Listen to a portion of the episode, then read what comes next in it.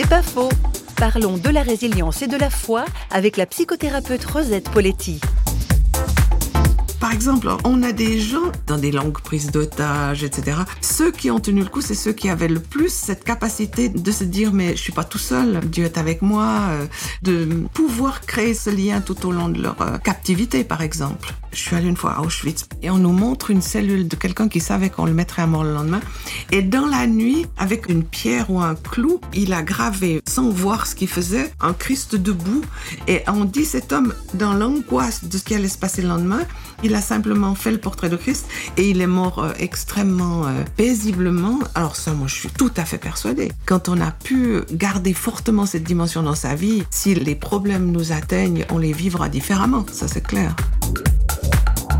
C'est pas faux, vous a été proposé par parole.ch.